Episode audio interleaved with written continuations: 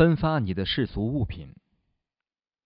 就实际而言，一旦你知道自己的死亡迫在眉睫，并且确定时，就要努力确保你的财物被好好的使用，将自己拥有的一切全都供养给有情众生与佛法的弘扬，甚至微小如针线等物也包含在内。将一切供养给佛法，会让你变得无畏。捐献给慈善机构、医院、学校等处也非常好。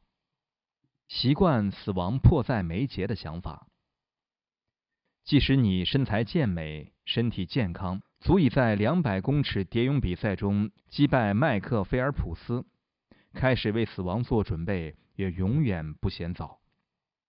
当你入睡时，可以尝试做睡眠修持，说服自己，相信自己会在夜间死去，并渴望立即往生阿弥陀佛的极乐净土。